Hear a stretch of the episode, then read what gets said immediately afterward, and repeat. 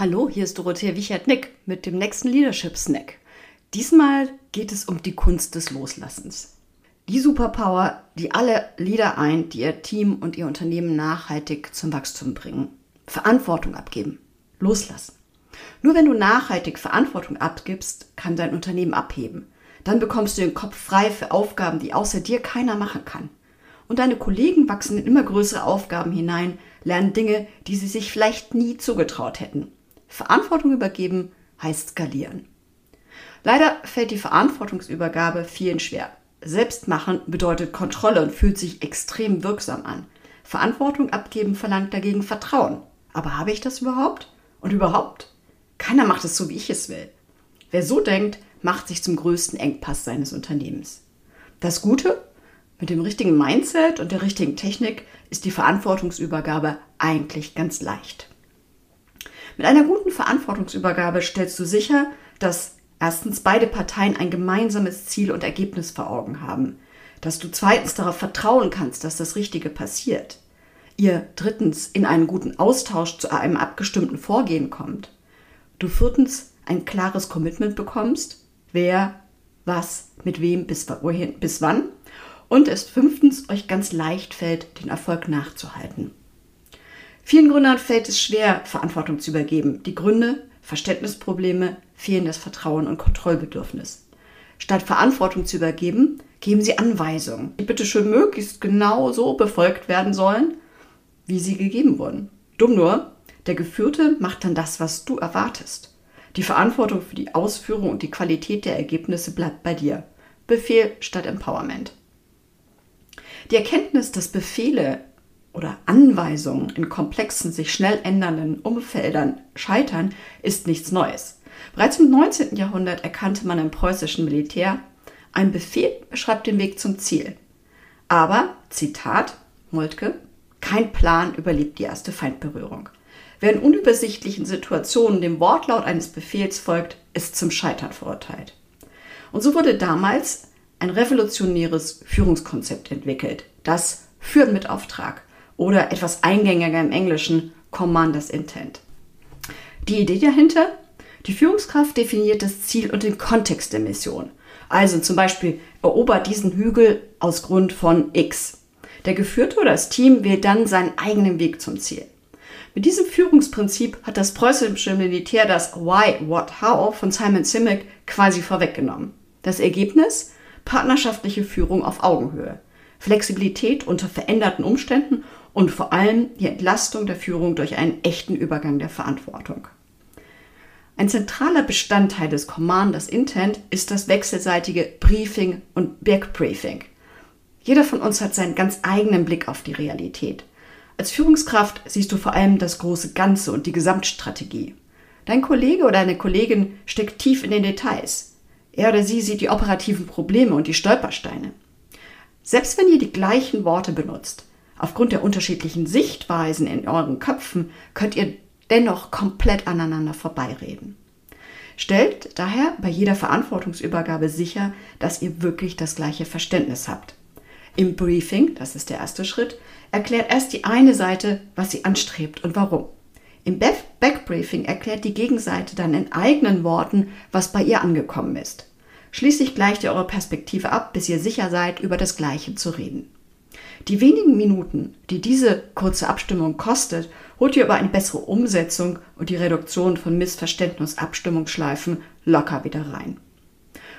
Und nun zum Für mit Auftrag. Die Übertragung von Verantwortung nach diesem Prinzip erfolgt in fünf Schritten. In Summe unterstützen sie alle die Eigenschaften von High-Performance-Team. Vertrauen, kritischen Diskurs, Verpflichtung, Rechenschaft und gemeinsame Zielorientierung – die perfekte Basis für die Entstehung von Hochleistung. Schritt 1, die Vorbereitung. Am Anfang steht die Vorbereitung des Auftrags. Setze dich mit dem Projekt auseinander, das du in die Verantwortung deiner Kollegin geben möchtest und definiere die Ziele und die Rahmenbedingungen. Ein gutes Briefing enthält vier Bausteine. Ziel und Kontext. Was soll erreicht werden? Warum soll es erreicht werden? Der Zeitrahmen. Welche Zeit steht zur Verfügung? Beteiligte und Stakeholder. Wer sonst ist noch involviert? Was sind die Ziele der Beteiligten?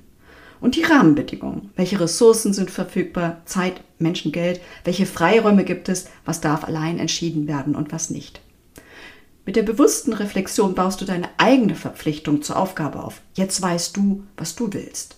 Das typische Mal üben über den Zaun werfen entfällt und damit eine wesentliche Quelle unbefriedigender Verantwortungsübergaben. Denn mal ehrlich, wie oft reichen wir eine Aufgabe weiter, von der wir selbst nicht genau wissen, was sie eigentlich erreichen soll? Wie soll es dann erst deinen Kollegen gehen? In den Teams, die ich begleite, sind unklar definierte Aufgaben ein Dauerbrenner. Die Mitarbeiter versuchen ihr Bestes in der Interpretation, steuern aber dennoch im Nebel. Und das Ergebnis frustriert alle. Garbage in, garbage out. Wenn du weißt, was du willst, kommt der zweite Schritt. Jetzt stellst du deiner Kollegin das Briefing vor. Ganz wichtig, lass mögliche Umsetzungswege erstmal außen vor. Klingt einfach, ist es aber nicht. Wir sind es total gewöhnt, immer gleich auch Anweisungen zur Umsetzung zu geben. Nur das Problem dabei, sobald du den Weg vorgibst, bist du dein eigener Gefangener, denn dann bleibt die Verantwortung für die Ausführung de facto bei dir. Eine echte Übergabe von Verantwortung ist hier bereits gefährdet, und zwar durch dich selbst. Bitte also deine Kollegin, ihr Verständnis des Ziels jetzt in ihren eigenen Worten zusammenzufassen. Niemals nur fragen, hast du das verstanden? Denn ein Ja auf diese Frage bedeutet nur, dass irgendwas verstanden wurde, aber nicht was. Geht dann in die Klärung und entwickelt ein gemeinsames Zielverständnis. Über den Austausch lernst du deine Kollegin viel besser kennen. Welche Perspektive hat sie? Wie gut und versteht und bewertet sie die Situation? Welche Kompetenzen hat sie? Was muss sie noch lernen? Wo muss ich helfen? Wo kann sie bereits alleine laufen? Wenn du dich in diesen Briefings auf deine Kollegin einlässt und ihr aktiv zuhörst, entsteht tiefes Vertrauen. Das Beste dabei, das passiert im Arbeitsprozess, ohne besondere Kennenlerntermine. Die Auftragsklärung ist abgeschlossen, wenn ihr ein gemeinsames Bild der Aufgabe habt. Im dritten Schritt ist es Zeit für die Kollegin, sich ins stille Kämmerlein zu begeben und sich Gedanken zu machen, wie sie das Ziel erreichen will. Auch hier überlegt sie sich am besten vier Dinge. Erstens, nochmal reflektieren, was eigentlich ihr Zielverständnis ist. Was möchte ich hier erreichen? Dann im zweiten Schritt überlegen, was werde ich tun, um das Ziel zu erreichen? Welche Ergebnisse will ich liefern? Wie messe ich den Erfolg? Im dritten Schritt sich Gedanken zu machen, wie viel Zeit brauche ich dafür? Bis wann kann ich fertig werden? Und was sind gute Meilensteine und Update-Termine? Schließlich natürlich auch Gedanken zu den notwendigen Schnittstellen und Ressourcen. Wie werde ich mit den Beteiligten zusammenarbeiten? Was brauche ich von ihnen? Was kann ich bereitstellen? Durch all diese Überlegungen übernimmt deine Kollegin immer mehr Ownership für die Aufgabe. Denn der Weg, den sie vorschlägt, ist ihr persönlicher Weg und keine Vorgabe von oben. Mit der Reflexion des Ergebnisses und der Erfolgsmessung übernimmt sie Rechenschaft. Wenn deine Kollegin fertig ist mit ihren Überlegungen, könnt ihr euch wieder zusammensetzen. Und jetzt kommt es zum eigentlichen Verantwortungsübergang. Bitte deine Kollegin zunächst ihre Überlegungen vorzustellen. Dein Job? Erstmal nur zuhören, maximal Verständnisfragen stellen. Damit signalisierst du, ich nehme dich und deine Überlegungen ernst und ich schätze deine Arbeit. Wenn du verstanden hast, was deine Kollegin vorschlägt, kannst du deine eigenen Ideen zur Umsetzung ergänzen. Gemeinsam könnt ihr dann den Vorschlag optimieren. Mit dem erneuten Zuhören und kritischen Diskurs stärkt ihr euer Vertrauen weiter. Durch den Briefing-Backbrief-Prozess siehst du, wie viel Unterstützung deine Kollegin braucht und kannst entscheiden, wie eng du die Umsetzung begleitest. Das gibt dir Sicherheit. Auch deine Kollegin gewinnt an Sicherheit. Sie kann mutiger agieren, da sie weiß, was du willst und dass du ihre Entscheidung grundsätzlich mitträgst. Durch den wechselseitigen Input steigt auch die Qualität der Umsetzung. Ihr integriert beide Perspektiven, das Gesamtbild und die operative Erfahrung. Schließlich einigt ihr euch auf die Kernelemente der Auftragserfüllung. Wer, was, mit wem, bis wann. Ganz wichtig, die Termine für die Updates. Wenn alles klar ist, geht die Verantwortung final an die Kollegin über. Jetzt geht es endlich an die Umsetzung. Macht die verabredeten Updates und setzt euch zur finalen Abnahme zusammen. Da ihr die Ziele und das Vorgehen gemeinsam diskutiert und beschlossen habt, fühlt sich die Rechenschaft jetzt ganz natürlich an. Ihr überprüft gemeinsam den Fortschritt der Arbeit.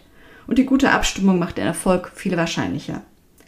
Die Erkenntnisse aus den Updates sind auch die Basis für das Feedback und das Coaching deiner Kollegin, aber dazu ein andermal. Für mit Auftrag bedeutet für viele ein ziemliches Umdenken. Erst nachdenken, dann machen. Die Briefings kosten mehr Zeit, als wenn du eine Anweisung einfach nur so über den Zaun wirfst. Du setzt dich intensiv mit den Menschen auseinander und setzt dich kritischen Fragfragen aus. Was also bringt dich dazu, am Ball zu bleiben? Mal dir plastisch aus, wie es sich anfühlt, wenn wirklich alle Kollegen anfangen, Verantwortung zu übernehmen. Boah, was eine Erleichterung. Übe erstmal mit ausgewählten Kollegen. Erkläre, was du vorhast und warum dieses Führungsinstrument so mächtig ist. Ich wette, deine Kollegen haben großes Interesse, diesen Ansatz gemeinsam mit dir zu lernen, da es auch ihre Arbeit nachhaltig verbessert. Und starte mit mittelgroßen Projekten, bei denen sich der Aufwand lohnt. Bei kleinen Verantwortungsübergaben kannst du dir die Checkliste einfach durch den Kopf gehen lassen. Mach dir aber immer auch klar, dass es ums Prinzip geht, nicht um die Regeltreue. Und gehe schließlich offen in den Prozess. Nichts ist demotivierender, als wenn du diesen Prozess einfach pro forma durchläufst. Der Weg aber eigentlich definiert ist. Oder bei Routineaufgaben ohne Alternativen. In beiden Fällen werden sich deine Kollegen vorgeführt fühlen und sich erst recht der Verantwortung entziehen. Mit zunehmender Übung wird diese neue Arbeitsweise immer natürlicher werden. Wenn du schließlich selbst ein gutes Gefühl hast, lohnt es sich, das Prinzip des Commanders Intent im gesamten Unternehmen zu verankern. Mit etwas Übung könnt ihr mit dem Commanders Intent eine Kultur der Eigenverantwortung schaffen. Wenn du an die Verantwortungsübergabe dann auch noch Feedback und das Coaching der Kollegen hängst, ist der persönliche Entwicklungszyklus komplett. Einmal kurz zusammengefasst. Ein guter Prozess der Verantwortungsübergabe besteht aus fünf Schritten. Zieldefinition durch nicht, gemeinsame Vorstellung und Abklärung des Ziels, Erarbeitung des Vorgehens durch dein Gegenüber, gemeinsame Vorstellung und Abklärung des Vorgehens und schließlich die Umsetzung inklusive Check-ins und Abnahme. Dieser Prozess kostet euch zwar etwas mehr Zeit in der Übergabe, spart aber unglaublich viel Zeit und Frustration, die sich bei der sonst typischen Misskommunikation ergeben. Und er schafft einen sicheren Raum für die volle Verantwortungsübergabe. Mission completed. Viel Erfolg beim Ausprobieren. Zum Abschluss noch ein paar Fragen für die Reflexion. Wie delegierst du bisher? In welchen Situationen wurde die Verantwortung wirklich übernommen, wann nicht? Was war der Unterschied? Geh eine Situation, in der es nicht funktioniert hat, nochmal in Gedanken durch.